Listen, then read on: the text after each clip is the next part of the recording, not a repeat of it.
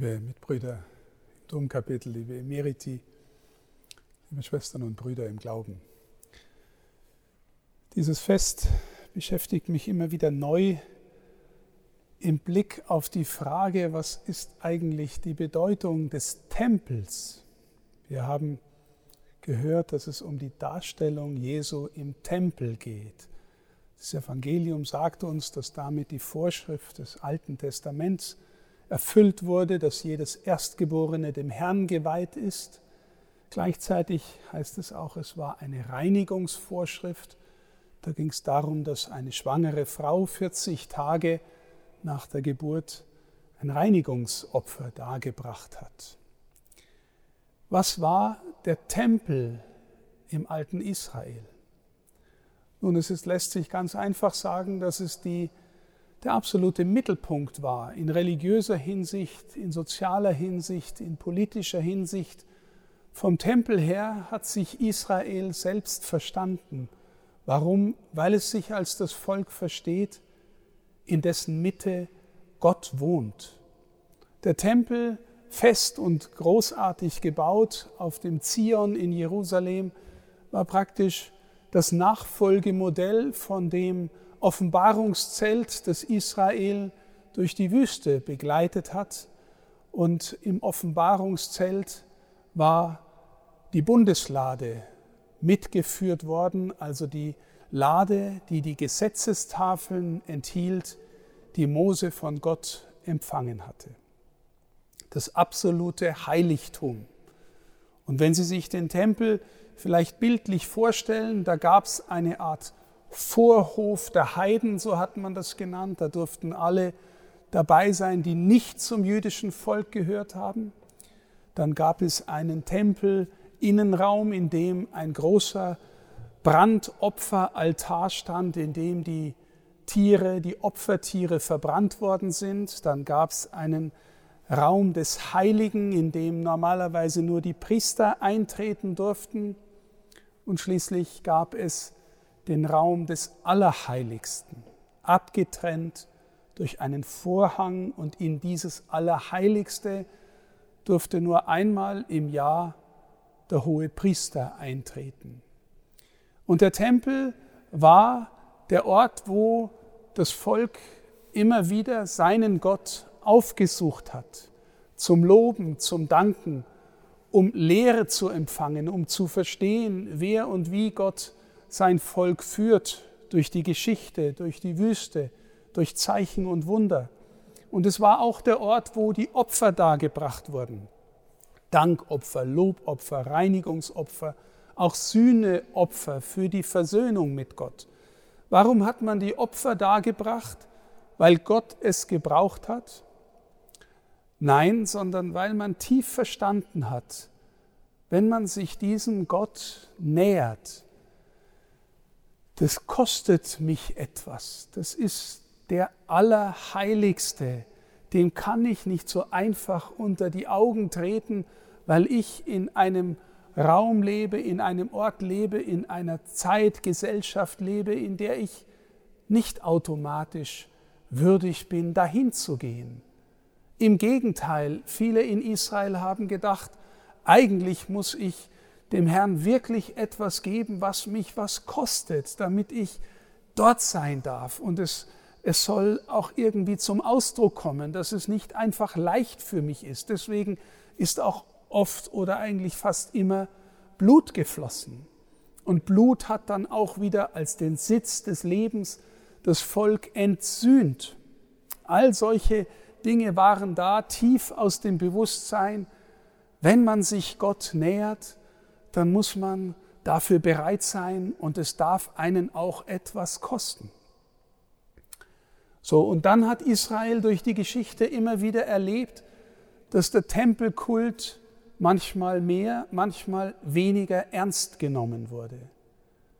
Die erste Lesung, die wir gehört haben aus dem Buch Maleachi, hat berichtet, dass der Prophet sagt, dann, wenn der Tag der Reinigung kommt, dann wird Israel wieder Opfer bringen, die dem Herrn gefallen. Also ganz offensichtlich war der Opferkult auch immer wieder gefährdet, korrumpiert zu werden. dass Israel beispielsweise, wenn es um die erstgeborenen Tiere ging, um das Vieh ging, dass man halt nicht die besten, sondern die schlechtesten geopfert hat, die, die am meisten beschädigt waren. Und äh, die Propheten berichten dann immer wieder, ihr sollt den Kult ernst nehmen. Da geht's um Gott, da geht's wirklich um was. Und äh, wir hören im Buch Ezechiel die große Vision, wie der Prophet sieht, dass die Herrlichkeit Gottes aus dem Tempel ausgezogen ist. Wie offensichtlich die Erfahrung, Gott wohnt in seinem Volk, weniger atmosphärisch erfahrbar war, weniger dicht war. Wir erleben nachher, wie Jesus in den Tempel gehen wird und die Händler rausjagen wird, die aus dem Tempelkult ein gutes Geschäft gemacht haben, ja sogar womöglich eine Räuberhöhle, das heißt selber korrupt waren durch das, was sie da eingenommen haben. In einer korrupten Atmosphäre wohnt Gott nicht in seinem Volk. Er will in einem Volk leben, das ihm wirklich gehört. Mit diesen Vorzeichen, liebe Schwestern und Brüder, hören wir jetzt, wie der alte Simeon sagt, da in diesem Kind kommt die Herrlichkeit für dein Volk Israel. Er kommt zurück. Gott kommt wieder in den Tempel. Und zugleich kommt da ein Licht, das die Heiden erleuchtet.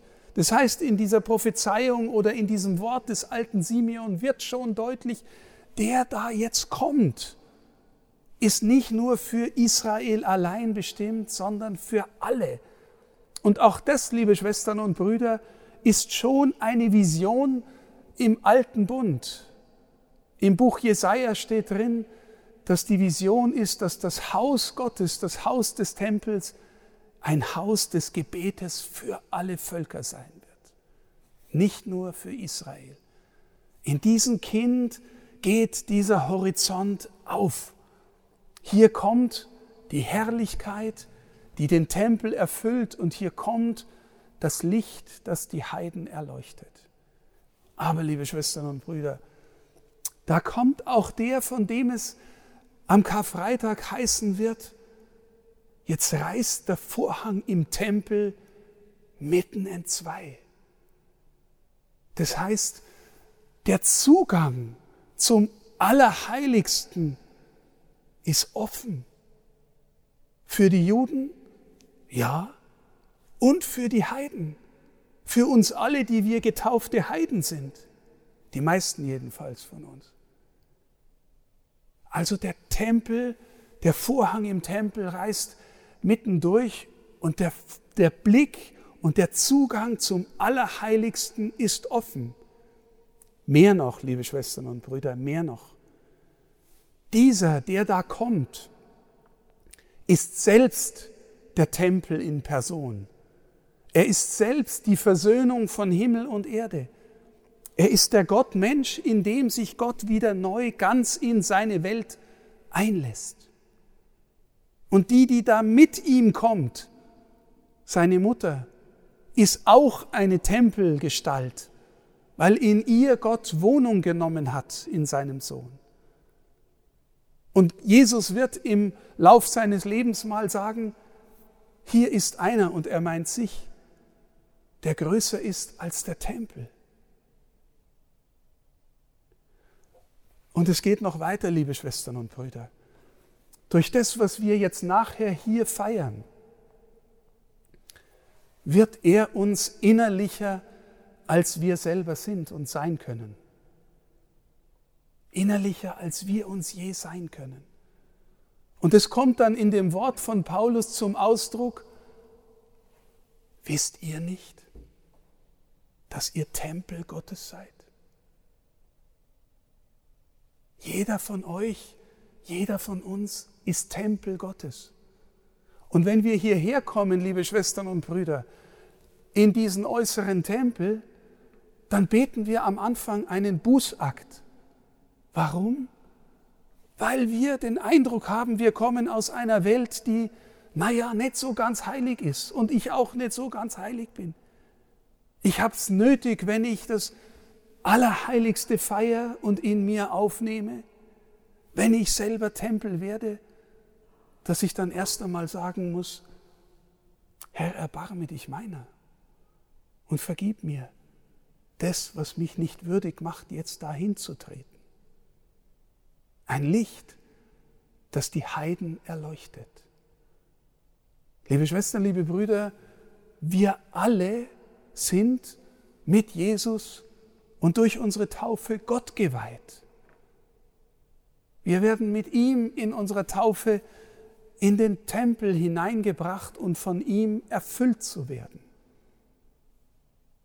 Und Papst Johannes Paul II. hat vor wenigen Jahrzehnten, ich glaube Mitte der 90er Jahre, diesen Tag zum Tag des gottgeweihten Lebens erklärt. Und normalerweise haben wir, das wissen Sie alle, in diesem Gottesdienst vor allem auch unsere Ordensleute dabei, die aus Corona-Gründen ihren Tag heute alle zu Hause feiern, in ihren eigenen Gemeinschaften und Klöstern. Aber was bedeutet es, dass wir sie dabei haben? Nun, gottgeweihte Menschen. Und das sind nicht nur die Ordensleute, das sind auch die Priester, alle, die in einer besonderen Weise sich dem Herrn zur Verfügung gestellt hat, haben und im weiteren Sinn alle Getauften. Liebe Schwestern und Brüder, das sind die, die ausdrücklich erklärt haben, ich möchte mit meinem ganzen Leben Tempel sein. Ich möchte ein Licht sein mitten in dieser Welt, die nicht immer heilig ist und heil ist. Ich möchte mit meinem ganzen Leben Zeugnis geben von dem Licht, das die Heiden erleuchtet und Herrlichkeit ist für dein Volk Israel. Liebe Schwestern und Brüder, Sie alle, die meisten von Ihnen haben ein Licht vor sich werden wir uns an diesem Festtag, an diesem wunderbaren Festtag immer neu bewusst, dass wir Tempel sind und dass wir die Berufung haben, hinauszugehen und für die Welt ein Licht zu sein, weil wir den in uns tragen und mit uns tragen, der das Licht ist, das die Heiden erleuchtet. Und danken wir allen Menschen, die das in ausdrücklicher Weise auch nochmal für ihr ganzes Leben versprochen haben, unseren gottgeweihten Menschen, dass sie das für uns alle mit ihrer ganzen Existenz auch noch einmal zum Ausdruck bringen wollen. Es ist so schön, dass es in unserem Bistum, in unserer Kirche viele gottgeweihte Menschen gibt. Amen.